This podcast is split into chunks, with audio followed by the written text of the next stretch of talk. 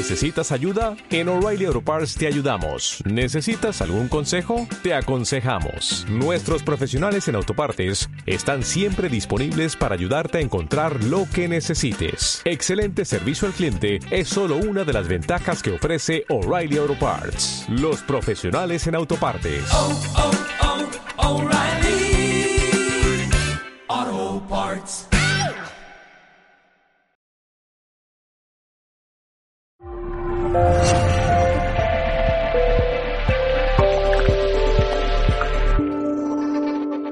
Eh, tenemos con nosotros a Santiago Vázquez, que ha tenido la amabilidad.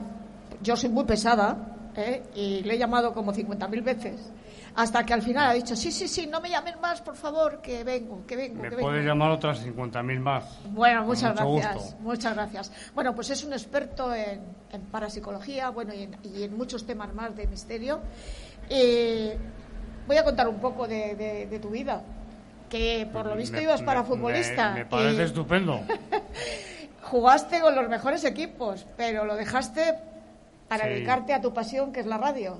¿eh? Sí, Fue director de varios programas nacionales, ganador del primer eh, Premio Nacional de Guiones, don Germán de, Argudosa- de Argumosa, perdón, que en paz descanse, fue tu amigo, maestro y mentor. así fue. Tuve el honor, ese Sí. honor y ese privilegio. sí. Ha sido colaborador en Milenio 3, en la cadena SER y en Cuarto Milenio y actualmente diriges el programa de radio Más allá de la realidad. Así es. Pues buenas tardes, casi noches, Santiago. Buenas tardes, casi noches. En el judaísmo se dice que no es noche hasta que no se puede distinguir entre un hilo blanco y uno oscuro. Entonces son tardes. Ah, pues perfecto. Yo de Son momento tardes. todavía, todavía lo distingo. Vamos a ver. Eh, como estamos en Guadarrama, ¿eh? he leído que fue donde tuviste tu primera experiencia paranormal. ¿Qué te ocurrió? Mi primera experiencia paranormal fue nacer. Ah, esa ha sido la primera paranormal. bueno, Sí, porque, porque, sí, sí, sí, y lo digo, lo digo con absoluta seriedad, No, no, porque, no, no, no, no, no, lo, pero no lo digo por ti, no, no, no, no, no, no. Lo que pasa es que he tomado, he tomado tu, tu, tu pincelado de humor para, Sí. para decir algo, algo importante. muy bien. Y es que siempre, con base en la fenomenología paranormal, con aquellos fenómenos que implican trascendencia, venimos a este mundo, a esta dimensión, nacemos aquí, en un bebé, pero procedemos de otra dimensión. Pero es una hipótesis porque no se puede demostrar. Y una hipótesis, hasta que no se demuestre, no es tesis. Por tanto, estamos en el campo de las hipótesis y en parapsicología nunca podemos salir de las hipótesis. Jamás. Pero es verdad que el primer fenómeno paranormal fue nacer. Quizás el segundo fue el obtener psicofonías sin pretenderlo. Estábamos grabando, yo tenía pues 15 años, no tendría más. Y entraron en una secuencia de grabación voces también infantiles que conservo en, en mi archivo. Alguna he puesto en algún programa. Esos fueron mis primeros pasos, pero verdaderamente siempre, desde que era un niño, estaba atento, me quedaba atónito siempre que alguien contaba alguna experiencia relacionada con el misterio. Y luego pues entró en mi vida un grande de la radio, don Antonio José Alés, a quien tuve también el placer de, de conocer y de tratar y de asistir incluso a, a varias emisiones de medianoche. Y luego irrumpió felizmente en mi vida el que fue mi maestro, introductor de la parapsicología en España, la primera persona que habló en 1971, estando Franco en el poder y con la Iglesia hemos topado Sancho, Sí. con la Iglesia, que yo respeto por supuesto, pero haciendo también mucha fuerza y al cabo de unos pocos meses con Belmez. Belmez se empieza a investigar porque la Iglesia quiere saber si lo que hay en Belmez es un fraude o es de origen diabólico, o qué diantres es. ¿Y a quién mandan? A don Germán de Argomosa y Valdés. Bueno, pues ese fue mi, mi maestro durante 16 años y es un regalo de la vida, verdaderamente. Sí, pero ¿qué, qué te ocurrió en Guadarrama? Cuéntamelo. En Guadarrama, como te he dicho, obtuvimos eh, unas intro- un- introducciones o inclusiones paranormales muy interesantes de niño, voz de niño. Decía quiero cenar, por ejemplo, una de ellas, quiero cenar.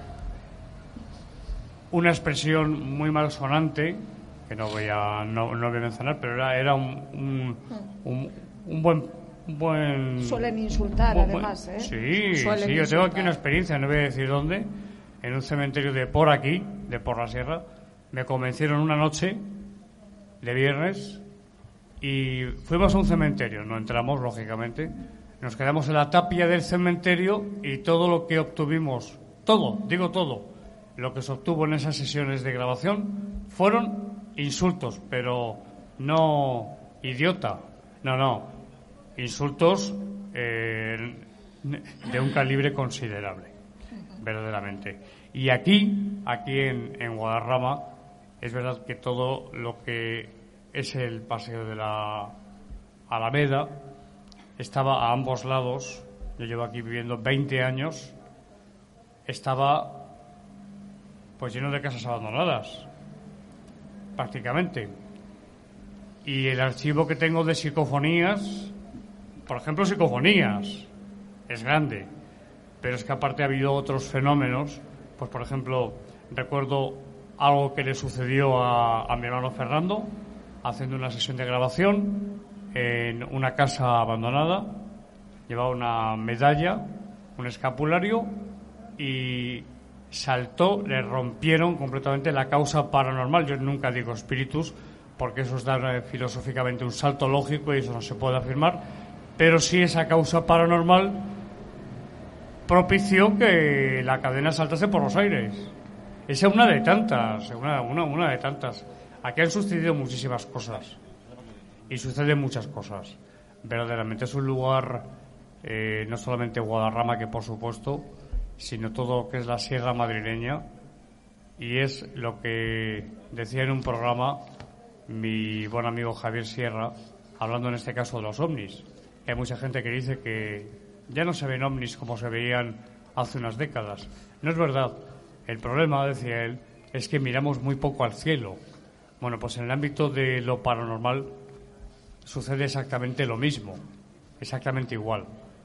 Suceden muchas veces fenómenos, sucesos que pasan inadvertidos, que realmente no le damos la importancia que merecen y que pasan como normales cuando realmente no lo son. Paranormal quiere decir lo que se aparta de la norma, de lo que es habitual, de lo que es corriente, usual o, o frecuente. Eh, Santiago, Sí, con todo, con toda la experiencia, todo el bagaje que llevas en el mundo paranormal, ¿crees que hay otra vida? no tengo la menor duda de que existe una continuidad de la existencia después de la muerte. No es una creencia, es una convicción.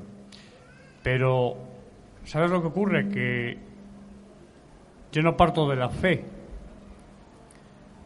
parto de la fenomenología. Es decir, hay unos fenómenos que son innegables hoy en día, innegables.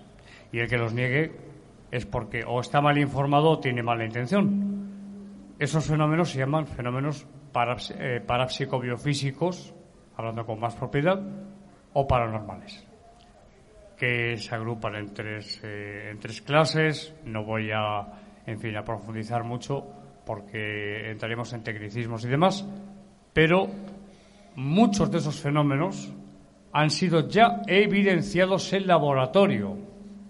Hay si bien es cierto que no hay todavía, desgraciadamente, la licenciatura en, en parapsicología o parapsicobiofísica, no existe, pero sí que hay universidades por todo el mundo, en Centro Europa, en América, Argentina, por ejemplo, Venezuela, eh, como he dicho, en Centro Europa, tenemos a Bender, Hans Bender, en Friburgo de Brisgovia, tenemos a Alex Schneider, en San Galen. Es que, en fin, cátedras de parapsicología donde se han evidenciado desde 1934, cuando Rhein y Pratt, que eran dos científicos y, por lo tanto pertenecientes a la, a la, ciencia positiva, y empiezan a experimentar con la telepatía de laboratorio, con sujetos que mostraban o que uno era receptor, otro era emisor, y la telepatía es un fenómeno eh, de efectos eh, subjetivos que ha quedado evidenciado hace muchísimo tiempo, al igual que la clarividencia, por ejemplo, la psicocinesis, ahí tenemos las filmaciones de Nina Kulakina, pero sobre eso hay mucho que hablar, porque no podemos descartar lo que se llama un demonio de Maxwell, es decir, que una causa ajena, una persona que está movida, en este caso Nina, una soviética por aquel entonces, que perdía hasta 3 y 4 kilos de peso en sesiones de psicocinesis, intentando mover objetos pequeños, protegidos con una campana de cristal, cerillas de palo, capuchones de bolígrafo, hacer oscilar una brújula, por ejemplo. Bien, objetos muy pequeños. Y después de tres, cuatro horas, lograba mover ligeramente alguno de esos objetos. Pero, como digo, no podemos descartar que exista, como hipótesis, lo que se denomina un demonio de Maxwell, es decir, una causa ajena al sujeto, en este caso a Nina, que sea quien realmente está operando, está produciendo el movimiento del objeto y no obstante los eh, científicos, porque estamos hablando de institutos y de laboratorios que están inscritos dentro de la ciencia, ¿eh?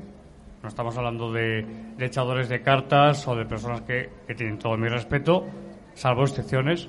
No, no. Estamos hablando de neurólogos, psiquiatras, neurofisiólogos, psicólogos, físicos, es decir, gente que pertenece al mundo de la ciencia positiva. Y eso ha quedado evidenciado. La psicofonía es un fenómeno que ha quedado evidenciado, por favor. Anoche veíamos un, un reportaje magnífico de alguien que nos dejó, hace no demasiados años tampoco, a quien tuve el placer de conocer, de entrevistar en la radio, el profesor eh, don Sinesio Darnell Huerta, profesor Darnell, y obtuvo durante años en su laboratorio, en su casa, él era profesor en la universidad, unas psicofonías realmente espectaculares y termino que es un, es un seminario lo que podremos hablar como, como todos los invitados claro y no tenemos tiempo pero termino es que lo interesante del fenómeno de las psicofonías es cuando se establece diálogo con la causa paranormal. Cuando tú haces una pregunta y hay una respuesta coherente a la pregunta que has formulado. ¿Por qué? Porque quiere decir que la causa que está operando es inteligente. Ahora, ¿son espíritus de personas que han tenido una existencia eh, terrenal? Esa ya es una cuestión que tenemos que dejarla en el ámbito de las hipótesis, si bien se presenta como la prioritaria. Por ahí iría mi, mi, pregunta, Santiago. Eh, utilizando la Ouija como Dios manda, es decir, bien utilizada, ¿se puede contactar con, con los difuntos? ¿Qué interpretación le darías? Me hablas específicamente de la Ouija. De la Ouija. Bueno, la Ouija, la Ouija es una práctica espírita, espiritista. Yo creo que todo el mundo sabe lo que es lo que es la Ouija. Hay que decir y hay que decirlo, pero por eh, sencillamente porque los resultados han sido en un porcentaje alto, realmente desastrosos en cuanto a personas que han practicado la Ouija, no obstante tomando incluso medidas, por decirlo así, de seguridad, invocando en el ámbito espiritista a los espíritus superiores, protecciones y demás, y una persona, dos personas han acabado en la consulta de, un psiquiatra y algunas de ellas de por vida, porque empiezan a suceder fenómenos que son en un ámbito subjetivos, es decir, en el psiquismo del sujeto, y otros que son fenómenos objetivos de, muy diferente tipo. La psicorragia, que es como se llaman, son fenómenos en cadena que son dificilísimos de erradicar. Yo recuerdo las palabras del doctor, eh, y aquí termino para que hagáis más preguntas, el doctor Negli y Nager, eh, psiquiatra y, mujer y hombre, eminentes, muy cercanos a don Germán, y Negli decía que cuando le llegaba un paciente, era psiquiatra, cuando le llegaba un paciente con problemas eh, aparentes en la primera consulta, psiquiátricos, provocados por la vivencia de una experiencia paranormal, sobre todo con la Ouija, se echaba a temblar. Estas eran sus palabras textuales, porque el tratamiento, tanto psicofarmacológico como de terapia, psicoterapia, es enormemente resistente. Es como si hubiera una causa por encima de de lo que puede padecer, que sí, que puede ser una patología y de hecho lo es en muchos casos, dictaminada por un facultativo, pero no obstante es como si hubiera, en hipótesis, una causa que no permite que la persona recupere el equilibrio y la armonía interior. Por tanto, ¿ante qué nos encontramos? Yo aconsejo, para terminar con la respuesta, que por favor absténganse, por favor, de hacer la Ouija yo hace muchísimos años que cometí esa locura, afortunadamente no pasó nada, fueron muy pocas sesiones, pero la alegría, la ligereza con la que se practica la Ouija, yo sé que hay grupos de investigación, a los que respeto, son compañeros que sus investigaciones practican la Ouija. Allá cada cual. Yo conozco los peligros, los que yo conozco. Lo que les sucede a ellos me importa porque son personas pero yo advierto, la Ouija tiene serios, muy serios problemas porque hay fenómenos que a raíz de hacerla se desencadenan y son en un porcentaje muy alto imparables. Y a colación de lo que comentas, por ejemplo, si una causa o una fantasmogénesis eh, va con malas intenciones, ¿qué medidas hay que, hay que tomar al respecto? Esta, esta pregunta es un programa. Es, un programa. Es, que, es un programa. En forma breve. Primero, primero, ¿cómo saber si me hablas de fantasmogénesis, es decir, de una aparición, no de un espectro, que es diferente? ¿Cómo saber si un fantasma eh, es benéfico o maléfico? Sí. Este es el primer punto. Ahí entra el discernimiento. Y si la persona logra saber si es un espíritu dentro de este contexto, si es un espíritu benéfico, maléfico, bueno o malo, en ese caso, ¿qué debe hacer? Bueno, es verdad que cuando, resumiéndolo al máximo, cuando se trata de una entidad o de un espíritu negativo, la persona siente desasosiego, la persona eh, se siente inquieta, hay un malestar, se ponen muchas veces los pelos de punta, no, no se dice los vellos, los pelos de punta, la piel de gallina, ¿eh? que es popularmente hablando. Hay un descenso, por ejemplo, de la temperatura ambiente, termogénesis, es decir, hay una serie de, de signos, de, fenómenos que pueden delatar. Ahora, también ocurre que esos espíritus pueden no provocar todas esas percepciones para engañar a la persona a la que se están apareciendo. Es un terreno muy farragoso y es un terreno, eh, son realmente arenas movedizas. Santiago, se nos acaba el tiempo. Pues es que no hemos hecho más que empezar. Ya lo sé, pero llevamos, llevamos, 25 minutos. Sí, sí, ¿eh? ya lo sé, ya lo sé. Eh, lo que ocurre es que prométeme, prométeme que te puedo hacer una entrevista en mi programa de radio. Me puedes hacer una entrevista encantadísimo cuando quieras. Y esa sí que te dejo más tiempo. Encantadísimo y encantadísimo estar con todos vosotros, los compañeros, aquí y con ustedes y a través de, de, la, radio, de la televisión, de Mindalia. Gracias a todos y, gracias, Blanca, por tu, invitación. ha sido un placer. Muchísimas gracias a ti, Santiago. Y a vosotros.